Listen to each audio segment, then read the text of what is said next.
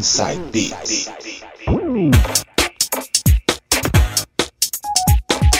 Voltando com o penúltimo bloco. E agora, entrevista com ele, DJ Peto Pista Cheia. Acompanha aí. Lembrando que aqui, aqui no programa, nesse bloco, serão apenas 20 minutos.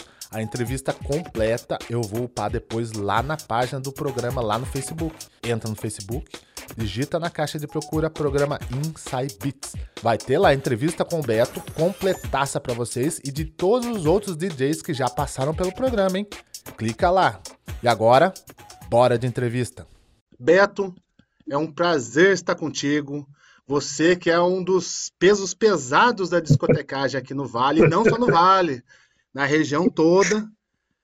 Mas não, não tenho palavras, cara, para expressar, agradecer o, o, seu tempo, para dar um, um, tostãozinho da sua voz e para mostrar um, quem é o Beto Pista Cheia né? Uh, um pouco da intimidade dele. Brigadão, cara.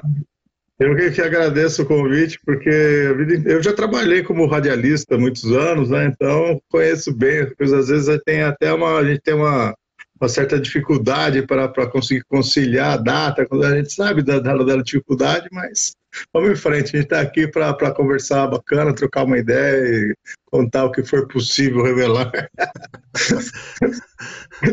tá, joia. Vamos lá então. Nome completo, Beto.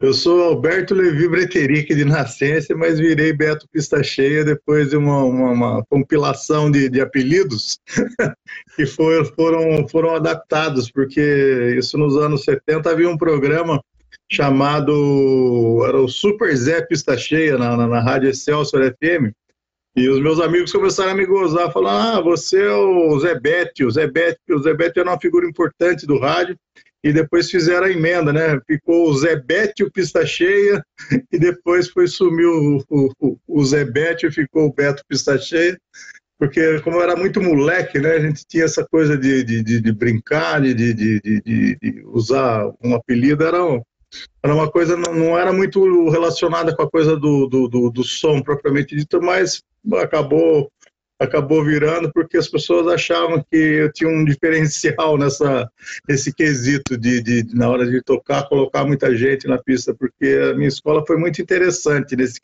nessa coisa do, do da música e do som. Entendi. É uma... e você é natural de onde? Taubaté mesmo? Eu sou nascido e criado aqui em Taubaté morei minha vida toda nunca tive fora daqui sabe? Ah, que legal. E o meu irmão foi, foi assim, não o pioneiro, mas um dos pioneiros, né? Ele começou com essa coisa de, de, de, de som de clube em 1972, né? Qual o nome então, dele? Dizer, Qual o nome dele, para o pessoal saber? É o Herbert Levi Breterick, ele, ele era um dos fundadores do, do Som Mandril, que começou lá dentro do Taubaté Country Club. E por conta dessa, dessa história dele, com, com som, com música, com, com essas coisas do, do, do, dos bailes, né? Eu, como eu tenho sete anos de diferença para ele. Mas então, dizer, já acompanhava, né? Aquela coisa de. Eu, mesmo sendo criança e ele já adolescente, eu acompanhava aquele movimento de gente em casa, de, de, de equipamento de som, de montagem de, de, de, bailes, essas coisas. E fui me, me, me incluindo nessa, essa coisa toda da, da, da, música e tal. Quer dizer, a minha escola começou, comecei muito pequeno, comecei com 12 para 13 anos, né? Então, quer dizer, já estou hoje com 44 anos de, de, de, estrada, quer dizer, é muito tempo, bastante tempo de, de rodagem nisso aí. Né? E eu tenho alguns amigos que, que costumam dizer que certas profissões, certas coisas, são como um vício, de, como um bêbado tem o vício em cachaça, é, a música muitas vezes é a cachaça da gente que gosta disso. Pelo que eu entendi, foi seu irmão então que introduziu você na discotecagem, de gostar de música, então, né? Sim, porque ele, naquela época, o, toda empresa, vamos dizer, da, da, da época de, de som começava como um, um, apanhado de amigos, né? aquele famoso catacata. Cada um tinha alguma coisa, colocava alguma coisa. Então eles começaram entre seis amigos e foram saindo, porque é aquela, quando começa uma coisa assim, muita gente se empolga e depois vão ficando os que, que realmente têm aquela afinidade, têm a, a vontade de, de permanecer na coisa. Então sobraram meu irmão e o sócio dele, que era o, o, Luiz Mauro, que nem era da, da, da, da formação inicial, né? Do, do, dos seis primeiros, mas foi o que, que, que, permaneceu, porque já participava junto com ele da, da, das coisas, e eles foram crescendo dentro lá do, do Taubaté Country Club, e a gente ganhou projeção para fora depois de 1978, foi quando eu comecei, por conta da, da, das festas que, a gente, que, ele, que ele começou a promover, que era uma, um diferencial, né? Taubaté não tinha muita, não tinha o hábito de fazer festa, que as festas que eram realizadas eram festas assim, muito baile de clube, que era o trivial. E a partir de 1978, quando eles realizaram a primeira Noite das Bruxas dentro do TCC, e essa noite ganhou uma grife com o nome de Bug Night, hum. quer dizer, a gente atingiu uma, uma, uma, projeção muito expressiva já a partir daquele primeiro ano. Começou pequeno, uma festa de de 300 pessoas, mas no, no, ano seguinte já era uma, uma festa com quase duas mil pessoas numa casa noturna, quer dizer, ela deu um salto muito grande e ganhou projeção, inclusive, no, no, no Vale do Paraíba todo, né? E a gente surfou muito nessa onda aí, quer dizer, a festa acontece até hoje, né? Ela também é uma festa que, que tem esses 44 anos por conta desse, dessa tradição que teve, porque a primeira foi muito marcante, assim, no sentido de que não, se, não, não havia o costume de se fazer festas temáticas não, praticamente não existia. A única festa temática que havia na época era um baile do Havaí, que os clubes faziam quase todo final de ano, mas fora isso não, não tinha nada aqui. E como estou te falando que isso né, começou nos anos 70, quer dizer, as coisas eram muito mais né, devagar, né, um ritmo mais lento. Né?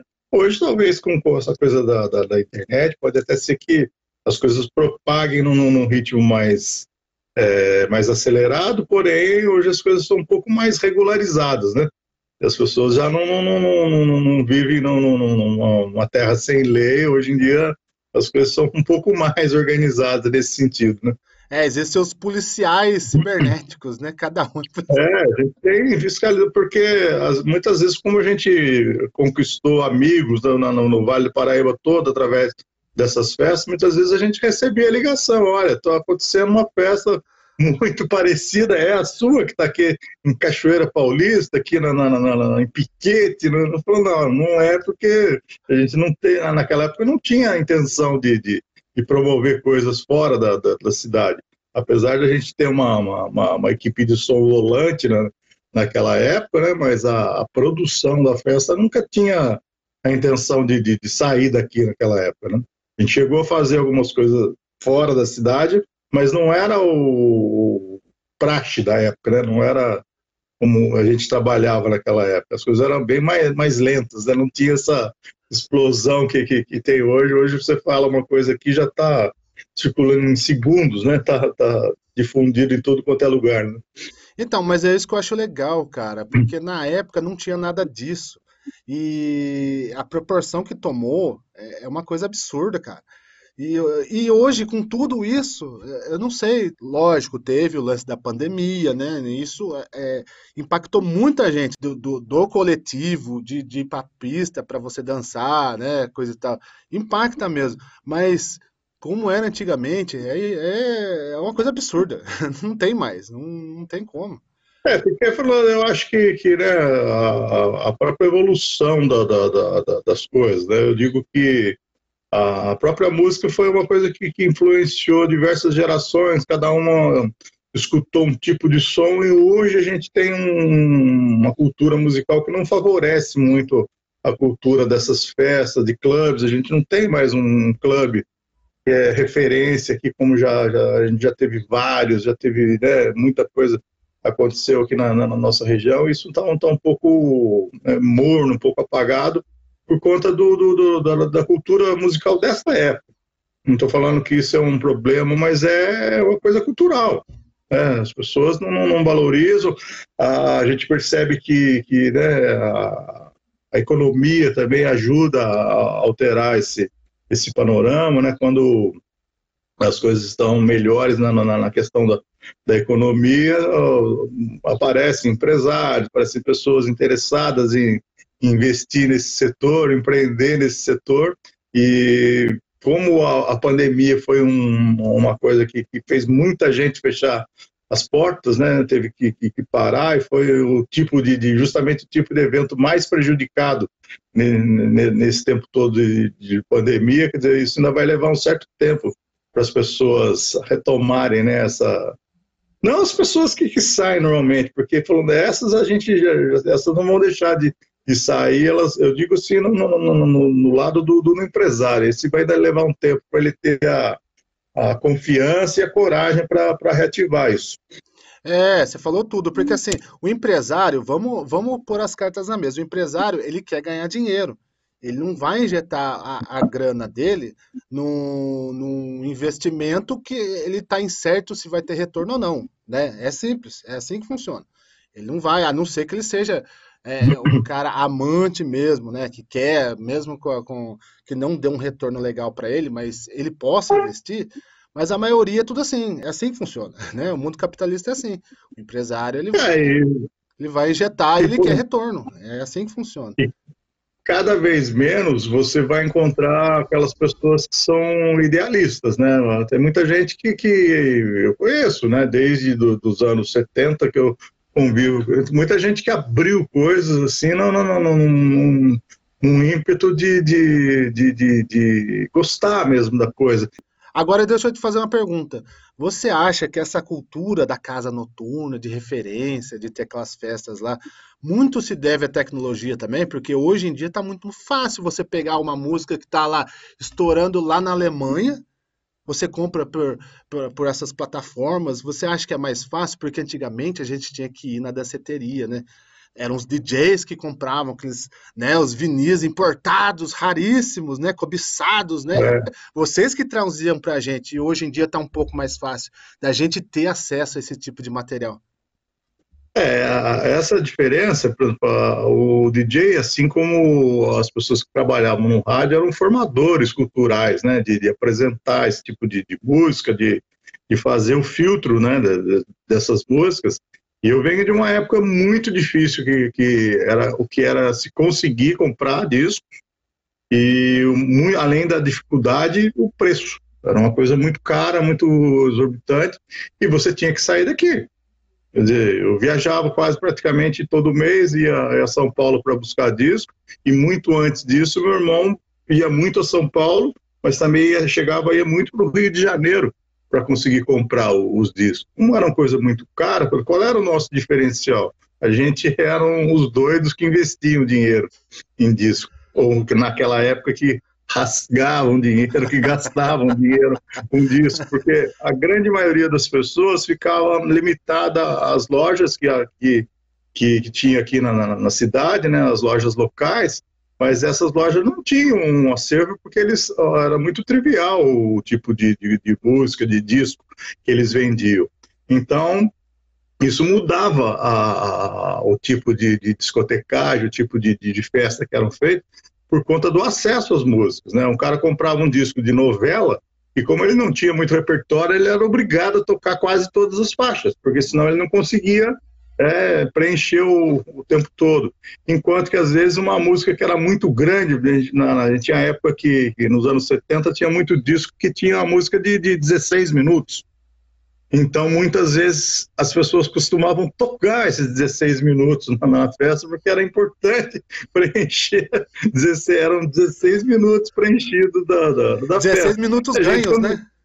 ganhos, né? E a gente, como, como a gente tinha muita música, a gente tinha muito, um acervo muito grande de música, a gente conseguia filtrar melhor essas coisas. Falar, ah, não preciso tocar inteira, toco menor, não toco essa música, não quero tocar, não vai me fazer falta. Então, quer dizer, eu conseguia dar, é, imprimir uma qualidade melhor naquilo que eu fazia por conta do, do da quantidade de, de, de, música que eu, que eu tinha, que eu conseguia comprar e, e acessar, mas era difícil, porque eu, eu, como eu te falei, às vezes a gente começou a comprar discos em São Paulo, em lojas que, onde os discos eram vendidos em lotes lacrados.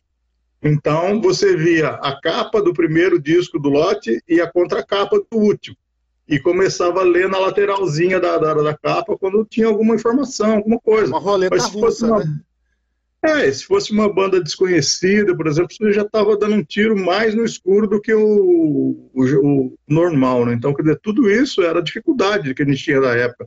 Além do preço da coisa cara, de ter o acesso, porque não eram todas as lojas que tinha, a gente tinha que ter o contato do cara que ligava, falar, olha, chegou o lote de disco, corre, é hoje que tem, se você não vier, você vai ficar sem. E vinham muito poucos discos. Então, muitas vezes chegavam cinco, seis discos do, do, do, da mesmo, mesma banda, e isso em São Paulo evaporava em segundos, né? Lá sumia. Então, era por isso que a gente conseguia fazer um som diferente das outras pessoas, que mesmo o cara que comprava no mesmo lugar que eu, tinha um acervo diferente, porque ele não conseguia comprar tudo que eu comprava e eu também não conseguia comprar o que ele comprava naquela época, né? Então era, foi, isso foi uma, uma, uma coisa que, que, evoluiu através dos tempos. Hoje em dia você entra lá no site de, de, de compra de música, você consegue comprar individualmente cada música, cada artista, coisa que na época não dava, não tinha. Você tinha que, que, que ter contato, ter informação privilegiada, porque a gente era obrigado a, a acessar as revistas americanas, coisas europeias, para conhecer os artistas, saber o que estava acontecendo. Porque eu peguei o final, eu não digo final, eu peguei um auge muito grande da, da discoteca, onde eram lançados muitos discos, muita música acontecia mas era difícil você você ter acesso a essas músicas, né? Então, quer dizer, a gente recebia muito material, tinha acesso a muito material, mas tinha muito trabalho filtrando, peneirando tudo isso, né? Esse é só um do, do, do, dos percalços que a gente tinha na, naquela época. E uma outra coisa diferente também, que é, não é como era ou foi no, no auge da, da música dos clubes, e a gente era a gente de, começou fazendo baile, né? E o baile era muito eclético. Né? O baile começava com uma seleção de um tipo de música, passava por outra, tinha uma seleção de rock, tinha uma música nacional, que era muito pouco, mas ainda tinha alguma coisa. Então, dizer, a gente conseguia fazer, preencher uma festa e agradar muita gente num, num, num baile desse, por conta da, da, do, do, acervo musical que a gente tinha para oferecer, né? Não era uma coisa, ah, só vai tocar um tipo de música. O baile sempre teve essa característica de, de, de tocar para todos os gostos musicais, né? Tinha ou coisa que não acontece mais, uma música lenta, uma seleção de no mínimo meia hora de, de música lenta, que hoje é uma coisa impensável. Foi abolido, né? Hoje foi abolido isso aí. E fazia, tá isso, fazendo uma falta hoje em dia. É, e isso veio do, do, do, bailinho de garagem. O bailinho de garagem era assim, tinha aquela, aquela seleção de, de, de, música lenta, aquela horário que era do approach da, da, da, dos namoros, né, onde, onde começavam a acontecer essas coisas. Né? Isso tinha na, na, festinha de garagem, tinha no baile de, de, de, clube e até nas casas noturnas também. Começou com essa, mesmo, mesmo as discos da, da, da época tinha essa parte da, da, da música lenta. Era um, um momento importante da, da, da, noite. E depois, passado um certo tempo, eu fui entender que, que fazia parte, inclusive, do, do, do da roda de funcionamento de uma casa noturna, né? Porque você não consegue fazer uma coisa com a mesma energia das 10 da noite às 4, 5 horas da manhã, então faz parte pessoa precisa dar uma pausa, respirar, circular, vai no banheiro, vai no bar, vai, encontra as pessoas, socializa, quer dizer, é um, uma máquina interessante, quando bem, bem, bem engrenada na, na, na, uma noite, isso é uma coisa bacana. Beto, cara, sensacional esse papo, cara. Quanto você agregou pro programa, cara, e, e pros ouvintes também, mano. Porque muita gente não conhece, né? Só vê o Beto lá, tocando lá, mas não sabe quem é o Beto, né? Longe da, das picapes, né? É, putz, isso, é como eu falo, isso me dá um prazer inestimável com esse programa, porque eu consigo, né? É uma área que eu sempre gostei, e hoje eu consigo entrevistar quem ouvia no passado. Olha só que legal. E ouço ainda, é, ainda ouço. E, uma coisa legal, a gente poder ter eh, esse contato. Então, inclusive, agradeço a oportunidade de, estar contando um pouco dessa história, porque muitas vezes é, eu tenho uns amigos que falam, Pô, você devia ter feito, né, desde lá de trás, ah, você podia ter feito nem um podcast, como é que é, ter um blog, alguma coisa do tipo, contando essa história. Eu falo, olha, eu não sei se talvez naquela época fosse o um momento, talvez hoje as pessoas tenham um pouco mais de interesse, outras não, Mas o fato de a gente estar falando aqui, nós estamos falando numa emissora aberta, então é legal ter essa oportunidade de estar tá, tá falando sobre essas coisas, ter, ter quem divulgue, goste dessa coisa, fale disso, jogue isso aí pelo, pelo, pelo ar. Muito bom, muito legal. Obrigado pela oportunidade mais uma vez. Que isso, Beto. E outra, o ouvinte pode ser um DJ também, cara. Vai aprender muito. Eu tenho certeza que vai aprender muito com, com o que você passou na, na, com esse papo que a gente teve, cara. Certeza absoluta. Absoluta. É, são conselhos para a vida, não é como eu falei, eu não estou ensinando nada técnico aqui para ninguém, mas o, o conselho que, que, que, é o base da coisa é, é simples, faça bem feito, faça com, com, com, excelência, qualidade, que não tem como dar errado. Você trabalhar bem, você, você vai embora, vai, vai para frente. Pô, Beto, brigadão, cara, valeu mesmo, cara, pelo seu tempo. Eu sei que é, é complicado a gente reservar um tempo para a gente poder gravar, mesmo sendo aqui, né, pelo, pelo virtual, mas assim, a gente tem que separar um tempinho, eu agradeço de verdade, que você deve ter outros afazeres. E, cara, a equipe do Inside Beats agradece de coração, cara, pelo seu, pelo seu depoimento de vida. Só um tostão, é, né? Um, um, um, um grãozinho de areia. Parte dele. Mas obrigado, cara, de coração mesmo, obrigado porque a gente muitas vezes conversa com o outro, tal, mas falar assim no, no rádio esse tipo de, de, de, assunto é uma oportunidade muito grande e bacana. É legal. E detalhe, eu vou ter um problema para editar isso aqui, cara, porque eu não sei o que eu vou tirar. Você não sabe o BO que vai ser isso para mim. Eu faço com empenho, cara. Valeu a pena. Beto, agradeço de coração de novo, cara. E até uma próxima oportunidade, cara. Obrigado de coração mesmo. E esse foi só um pouco da entrevista que eu tive com Beto Pista Cheia, hein? Lembrando que aqui são apenas 20 minutos, mas lá na página do programa no Face, é entrevista completaça para vocês, mais informação, mais curiosidades para vocês, hein? Clica lá, entra no Facebook, digita na caixa de procura programa Inside Beats. Vou upar para vocês lá depois. Vou upar a entrevista completaça do Beto Pista Cheia para vocês. E lá também não tem só a entrevista dele, tem de todos os outros DJs que já passaram pelo programa. Clica lá. Quer saber um pouco do seu DJ preferido? Será que eu já não entrevistei? Entra lá, confere lá, certo? E no próximo bloco, set mixado, DJ Beto Pista Cheia. Não saiam daí.